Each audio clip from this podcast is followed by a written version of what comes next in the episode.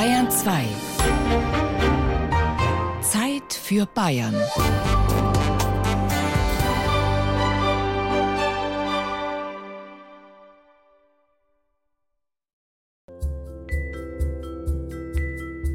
Biografien gibt es im Buchhandel wie Sand am Meer. Und wer gar im Internet nach Biografien sucht, den überschwemmt eine Welle von aufgeschriebenen Leben. 758.434 Treffer listet der Onlinehändler Amazon zum Suchwort Biografie auf. Mehr als 42.000 Treffer sind es zum Thema Mein Leben. Mein Leben zwischen Himmel und Hölle. Mein Leben für die Vögel. Mein Leben ohne mich. Mein Leben ohne Limits. Biografien erzählen oft Leben von Prominenten, etwa von Musikern, Schauspielern oder Fußballstars. Ronaldo, die Geschichte eines Besessenen. Marianne Sägebrecht. Mein Leben zwischen Himmel und Erde. Phil Collins, da kommt noch was. Oder nicht ganz so Prominenten. Klaas Häufer Umlauf. Ich bin dann mal Kult. Mike Fischer. Erfolg hat, wer die Regeln bricht.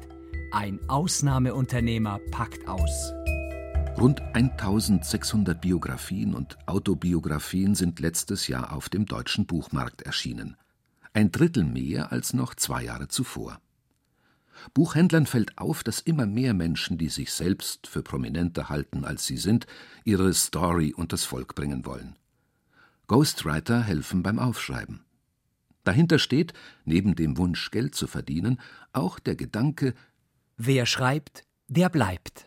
Denn nicht alle Biografien schaffen es auf die Büchertische der Buchhandlungen.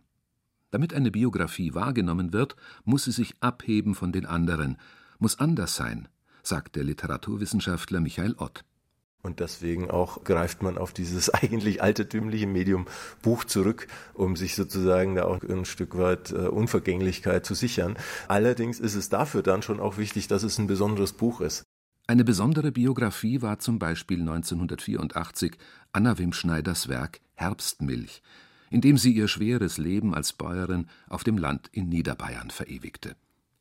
Wim Schneiders Buch erlebte 57 Auflagen, wurde verfilmt und mehr als zwei Millionen Mal verkauft. Das Besondere damals war, dass eine Biografie von unten geschrieben wurde. Über Jahrhunderte hatten nur Adelige und später Bürger Autobiografien verfasst. Adel hat Geschichte. Mit Herbstmilch stürmte eine Lebensbeschreibung aus dem einfachen Volk die Bestsellerlisten. Biografisch schreiben für die Familie. Inzwischen haben regionale Erinnerungsbücher Konjunktur. Jeder kann seine Biografie schreiben und im Selbstverlag drucken. Josef Rossmeier aus Immelberg im Landkreis Rosenheim hat das getan. Allerdings hat er nicht für den großen Markt geschrieben, sondern für seine Familie. Der 88-Jährige hat zehn Kinder. Die Kinder vor allem die Töchter haben mir keine Ruhe mehr gelassen und haben gesagt, Vater, schreib doch einmal auf, was du immer erzählst. Schreib halt auf und schreib halt auf. Und ich habe mich immer gewehrt. Die Idee, ein Buch zu schreiben, hatte ich nie im Leben. Und dann habe ich also angefangen und habe mal ein paar Seiten geschrieben.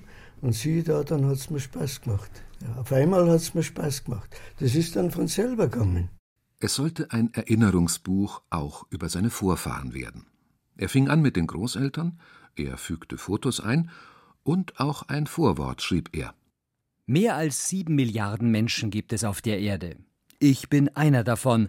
Ich fühle mich als etwas Besonderes, weiß aber, dass jeder Mensch einmalig ist.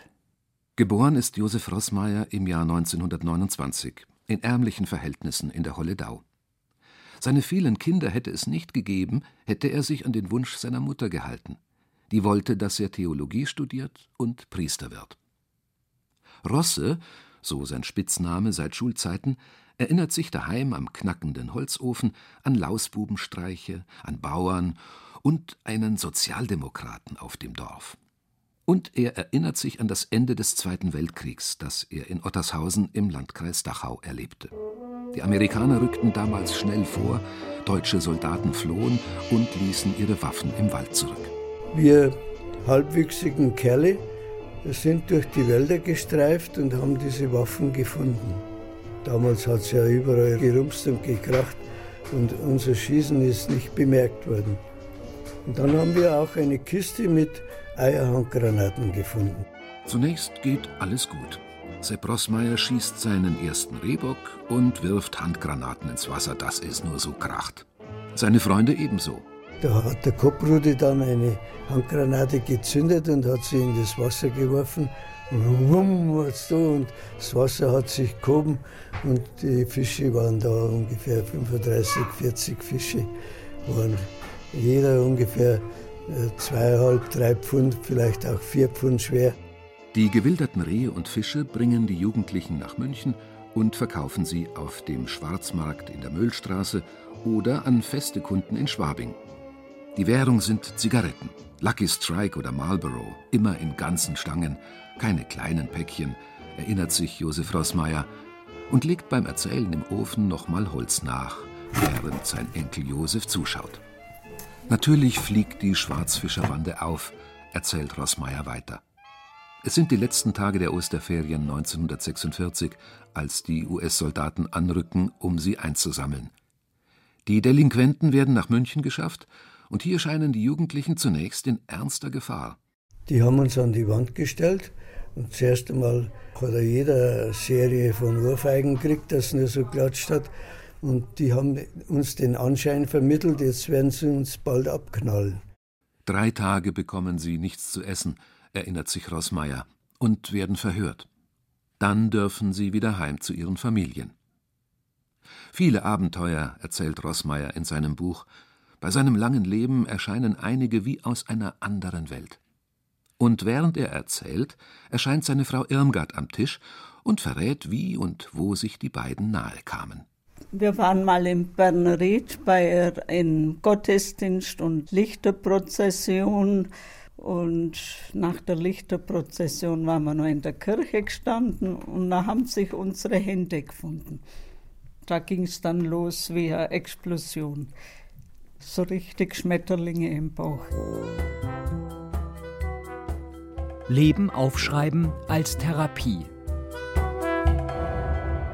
Nicht alle, die ihr Leben aufschreiben, denken daran, die Erinnerungssplitter auch zu veröffentlichen.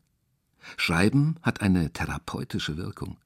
Was ich dem Papier übergebe, kann ich ein Stück weit loslassen. Ja, ich habe jetzt über den Tod meines äh, Mannes und meines Stiefsohnes geschrieben. Ich muss sagen, es hat mir dann sehr viel Trost gebracht hinterher. Auch wenn ich das jetzt einmal lese, nimmt es Trauerbewältigung einfach weg. Autobiografisch Schreibende treffen sich in Nürnberg im Caritas Pirkheimer Haus zum Seminar Die Heilkraft der Erinnerung. Sie lernen dort auf dem Papier abzuladen, was sie im Leben bedrängt. Oft geht es darum, durch das Schreiben ein Trauma zu überwinden. Es war für mich schon oft befreiend, wenn ich niederschreiben konnte, was ich als Kind erlebt habe. So, ich bin aus dem Sudetenland und Fiebergong deportiert worden, dann nach langem Lager. Mein Vater ist äh, ermordet worden. Es tut mir gut, wenn ich da einiges niederschreiben kann. Mit im Schreibkurs sitzt Brigitte Pothmann. Ihr Leben änderte sich radikal vor 30 Jahren, als ihr Bruder in Venezuela mit dem Flugzeug abstürzte. Also der Beerdigungsunternehmer, der hat gesagt, also der kam ja dann mit einem Zinksack und dann wurde er verbrannt und dann konnte man das ja gar nicht gucken und das war ja auch schon verwest, weil das dauerte ja ewig, bis der kam. Und dann hat der gesagt, am kleinen Finger konnte man ihn erkennen weil er den kannte, äh, mein Bruder. Und dann habe ich immer von äh, so Körperteilen geträumt, die halt so rumfliegen. Und dann habe ich immer gedacht, ah, der Finger, ja, den Finger, der gehört meinem Bruder. Und dann habe ich halt immer geträumt, dass ich mit meinem Bruder zusammen war und dass ich ihn nicht beschützen konnte. Also, äh, dass ich nicht gut genug auf ihn aufgepasst hatte. Und als ich dann diese Geschichte geschrieben habe, da hörten die Träume dann auf. Geleitet wird der Kurs von Ingeborg Höferkamp. Die Schriftstellerin wurde jahrelang selber von Albträumen geplagt, bis sie sich in ihrer Autobiografie Zähl nicht, was bitter war, freischrieb. Zähl nicht, was bitter war. Das ist eine Umformulierung eines Gedichtes von Paul Celan, dieses berühmte Mandelgedicht. Er schreibt, Zähle die Mandeln, zähle, was bitter war, zähl mich dazu. Und ich habe sehr viel über diese Stelle von Celans Gedicht auch nachgedacht. Und äh, ich bin dann zu der Überzeugung gekommen, dass das Gegenteil dieser Aussage für meinen Roman zutrifft. Roman. Damit meint Ingeborg Höferkamp die Geschichte ihrer Familie, wie sie sie aufschreibt. Als Schriftstellerin band sie die Geister ihrer Familie und die der Vergangenheit und schafft ein Stück autobiografische Literatur. Ich öffnete die schon schlafschweren Augenlider in einem Schwebezustand zwischen Traum im Traum. Und durch die geschlossene Abteiltür drang ein mannshoher schwarzer Vogel ein. Nun setzte er sich auf meine Brust, ich rang nach Luft unter seinem Gewicht. Einen krächzenden, furchterregenden Laut stieß er hervor. Dann hackte er mit seinem gebogenen Schnabel auf meinen Kopf ein. Blut rann über meine Arme, die ich schützend vor mein Gesicht hielt, während ich lautlos betete.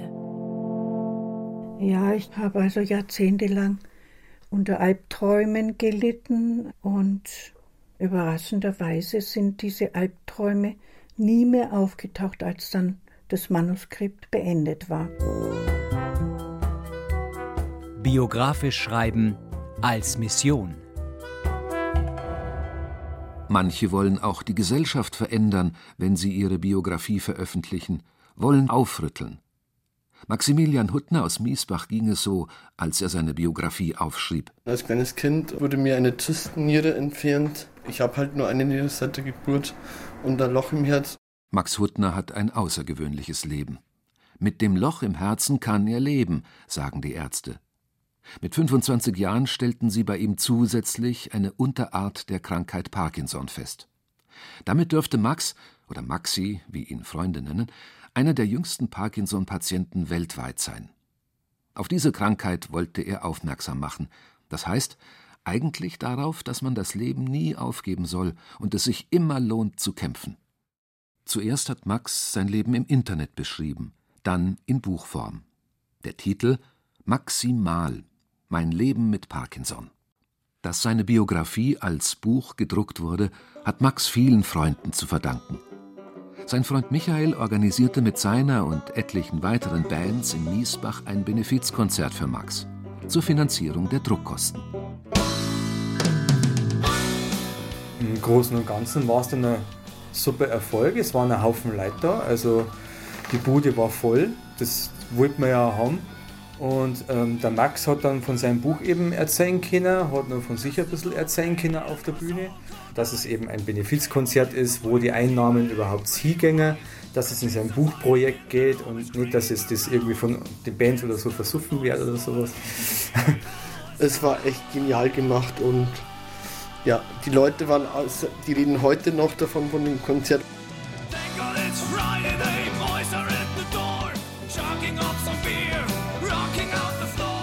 Nur 200 Mal wurde Max Huttners Buch bisher gedruckt.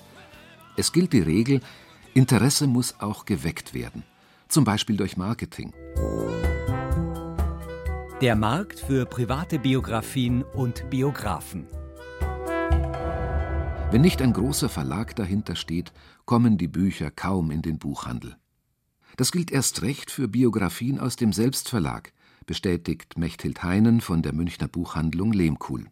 Es kommt immer mal vor, dass jemand auch zu uns kommt und sagt, ich habe da mein Leben aufgeschrieben und ich habe das vielleicht manchmal auch dann, kommen dann geheftete Fotokopien oder sowas und können Sie es nicht hier hinlegen. Ich meine, man muss da irgendwann eine Entscheidung treffen und sagen, das geht leider nicht und es tut einem dann manchmal auch leid. Ich kann da nur immer hoffen, dass diejenigen vielleicht dann doch noch in einem Verlag, der das erkennen kann, eine Chance kriegen.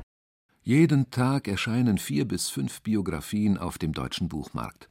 Vieles davon wird als Makulatur ungelesen wieder eingestampft und stößt nicht auf breites Interesse der Leser. Anders sieht das bei Prominenten aus der ersten Reihe aus.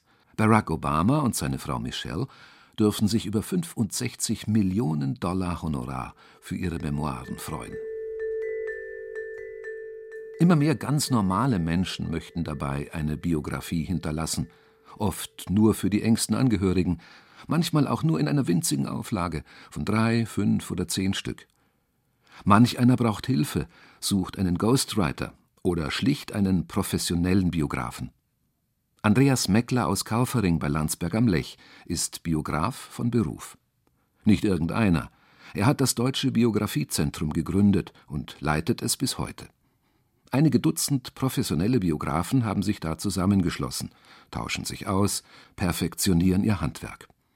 Anfangs hatten sie sogar gemeinsam Räume angemietet und dort auch ihre Werke präsentiert. Nun, da hatten wir als erstes natürlich einen sehr schönen Showroom mit ausgestellten Biografien, die wir, die unsere Mitglieder produziert haben und die man da eben dann ja wie kleine Kunstwerke auch betrachten konnte. Ähm, wir haben eine Präsenzbibliothek gehabt mit sehr vielen Biografien. Auch Seminare wurden in den Räumen gehalten. Doch zuletzt standen Aufwand und Ertrag in keinem Verhältnis mehr, meint Meckler. Jetzt gibt er Online-Schreibkurse für Menschen, die ihre Biografie schreiben wollen. Wer 27 Euro im Monat zahlt, bekommt jede Woche einen Impulsbrief mit Ratschlägen und Tipps, Ideen und Fragen. Listen Sie chronologisch alle Reisen Ihres Lebens auf und beschreiben Sie sie. Was glauben Sie, was Ihr Hobby über Sie und Ihr Wesen spiegelt? Welche Fantasien hatte ich in meinem Leben? Beschreiben Sie Ihre Talente. Erstellen Sie eine Liste der Dinge und Menschen, die Sie verloren Welche haben. Welche Vorstellungen haben Sie von Gott? Listen Sie auf, was Sie in diesem Leben versäumt Wer starb haben. so, wie auch ich sterben möchte? Was wollen Sie der Menschheit was geben? Was wollen Sie zum Leben anderer Menschen beitragen? Was ist meine erste Erinnerung? Bei mir beispielsweise ist eine meiner ersten Erinnerungen, dass ich auf dem Schoß meines Großvaters saß und er mir Stift und, und Papier gegeben hat und ich habe dann da so Wellenlinien gezeichnet und gemalt und habe gesagt, ich schreibe dir einen Brief. Meckler muss sich als freier Autor, Dozent und Biograf jeden Tag neu seine Aufträge erkämpfen. Materielle Reichtümer häuft er dabei keine an. Er versteht sich als Handwerker, als Dienstleister. Wer bei ihm eine Biografie bestellt, muss pro gedruckter Seite 50 bis 70 Euro hinblättern. Bei einem Buch von 100 bis 200 Seiten macht das im Schnitt 10.000 Euro. Die Menschen, die das in Auftrag geben, sind vollkommen unterschiedlich. Es gibt äh, Menschen, die einfach beispielsweise Verkäuferin war oder, oder ich habe von einer Hebamme geschrieben, von einer Kunsthandwerkerin die Biografie geschrieben. Diese Privatbiografien sind Meckler eigentlich die liebsten. Denn die schreibt er für Kunden, die sich auf das fertige Buch freuen und nicht unter Preisdruck für Verlage oder für einen anonymen Markt. Ich bin begeistert vom Schreiben, aber, aber ich bin nicht begeistert vom Markt. Seine Texte tippt Meckler am Schreibtisch und zwischen Tastatur und Bildschirm liegt noch etwas. Besser jemand. Seine Katze hat hier ihren Lieblingsplatz. Die lebt hier da ohne meine Texte, das interessiert die gar nicht. Die möchte gestreichelt werden, die gibt mir aber auch Wärme, Geborgenheit oder, oder Gemütlichkeit. Vor allem nimmt die Katze Stress weg, wenn es nicht so läuft. Sie relativiert die Verkaufserwartungen von Verlagen oder die Ergebnisse des Verkaufsrankings bei Amazon. Und sie kann sogar mitfühlen, wenn der Autor mal die Distanz zu seinem Stoff verliert, wie neulich, als er anfing zu weinen, gerührt von dem Leben, das er gerade beschrieb. Wenn eine Frau beispielsweise erzählt, wie sie halt die letzten Minuten mit ihrem sterbenden Mann verbracht hat, dass sie äh, dann zu ihm da ins Bett gekrochen ist und, äh, und ihn umarmt hat und ja, das berührt mich immer noch. Das Geheimnis des Tagebuchs. Geheimnisse und Intimes vertrauen die Menschen noch am ehesten ihrem besten Freund an oder eben ihrem Tagebuch. Mehr Nähe als das Selbsterlebte ins Papier zu flüstern geht nicht. Der Berliner Theodor Schmidt sammelt alte Tagebücher. Öffentlich liest er daraus vor und bewahrt so gelebtes Leben vor dem Vergessen. Also meine Sammlung wie würde man heute modern sagen, sie atmet. Also ähm, sie wird mal größer und mal kleiner. Also ich habe als reiner Sammler angefangen, dann ist sie natürlich immer größer geworden. Und inzwischen verdiene ich auch Geld damit, dass ich mit solchen alten Schriften handle, weil ich auch gemerkt habe, dass ich ja gar nicht die Lebenszeit habe, jedem Tagebuch, das ich dann in meiner Sammlung habe, die nötige Aufmerksamkeit und Zeit zu schenken. 400 handgeschriebene Bücher hat seine Sammlung mal umfasst. Jetzt sind es noch 200. Also mein erstes Tagebuch war gleich sozusagen ein Knaller. Das war ein alter Kalender von 1940, geschrieben von einem arbeitslosen Pazifisten, der in einer Nacktkolonie in Berlin im Grunewald den Sommer verbracht hat. Dienstag, 10. Dezember. Unrasiert gehe ich einkaufen. Bei Likes wird mein Auge blind durch eine schöne Mutter. Ein Kind ruft Aua, als ich es an dem Pudel fasse. Auffällig. Erlebtes im Telegrammstil.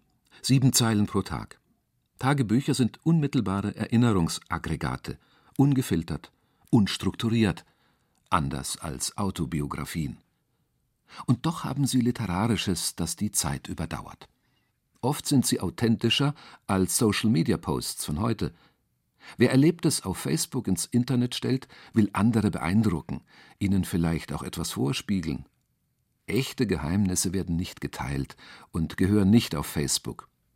Auch wenn der Konzern die gepostete Erinnerung seiner Kunden gut konserviert und ihnen standardmäßig weismacht, Hallo, es ist schön, Erinnerungen wach zu halten. Du hast vor zwei Jahren diesen Beitrag geteilt. Teile Erinnerungen jetzt. Tagebücher bewahren Geheimnisse über Jahrzehnte. Ungeteilt. Auch Familiengeheimnisse. Diese 14-jährige Wienerin notiert zu Weihnachten 1882 in ihr Tagebuch Ich stehe mit meinen Geschwistern erwartungsvoll bange vor den nur angelehnten Türflügeln durch deren Spalten Lichterglanz, süßer Tannenduft und wunderbar rauschende feierliche Melodien dringen. Auf allen Gesichtern spiegelt sich die festliche Spannung. Alle warten still horchen, bis die Musik langsam verklungen ist und die Glocke hell ertönt. Da fliegt die Tür auf. Wir stehen plötzlich vor dem großen, lichtüberflossenen, schön geschmückten Tannenbaum und schauen schüchtern, geblendet zu ihm auf. Alles ist still und reglos. Dann werden wir endlich belebter, treten leise bewundernd näher und betrachten den wunderhübschen Christbaumschmuck, den die Brüder diesmal schöner und glänzender gemacht hatten. Und das ist also wirklich eines der bewegendsten Geschichten, die ich gelesen habe, sagt Theodor Schmidt und blättert in einem der in Leder gebundenen Tagebücher.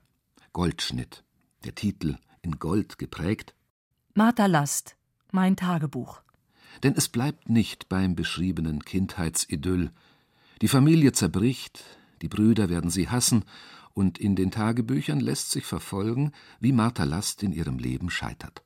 Und irgendwann sterben die Eltern beide innerhalb von kurzer Zeit und die Brüder bestehen darauf, dass die Schwestern eine Verzichtserklärung auf das Erbe unterzeichnen. Alle Schwestern machen das, nur diese Martha nicht. Und dann wird sie von ihrer Familie verstoßen. Ja, und diese Lebensbeschreibung endet dann damit, dass sie eigentlich Selbstmordgedanken äußert. Und dann hört diese Beschreibung auf. Und das ist jetzt übrig, diese wunderschönen, äußerlich sehr ästhetischen Bände, die so golden glänzen. Warum schreiben Menschen ihr Leben auf? Weil sie wollen, dass etwas bleibt von ihrem Leben. Sie schreiben für ihre Familie, sie schreiben, um Albträume zu überwinden, um die Welt zu verbessern. Sie wollen sich vergewissern, dass sie waren, dass sie sind, dass sie sein werden. Die wenigsten, die ihr Leben aufschreiben, tun es, um Geld zu verdienen. Aber ihre Erinnerungen und Gedanken in Biografien und Tagebüchern haben eines gemeinsam. Sie sind es wert, bewahrt zu werden.